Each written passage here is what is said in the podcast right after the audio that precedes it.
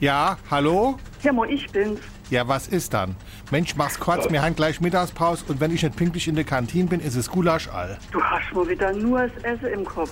Ich wollte wissen, was jetzt ein neuer Sonnenschirm ist. Hast du schon einer bestellt? Du willst wissen, was mit unserem Sonnenschirm ist?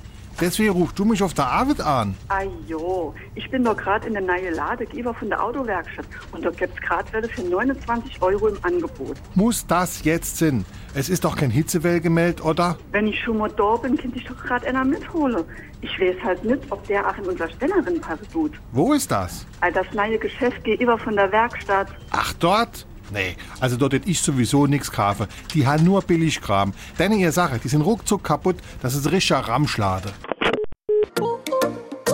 SR3. Warum wir so reden. Wie man schwätze. Wer etwas in einem Ramschladen kauft, der spart, und zwar meist doppelt, oft am Preis der Waren, aber auch an deren Qualität.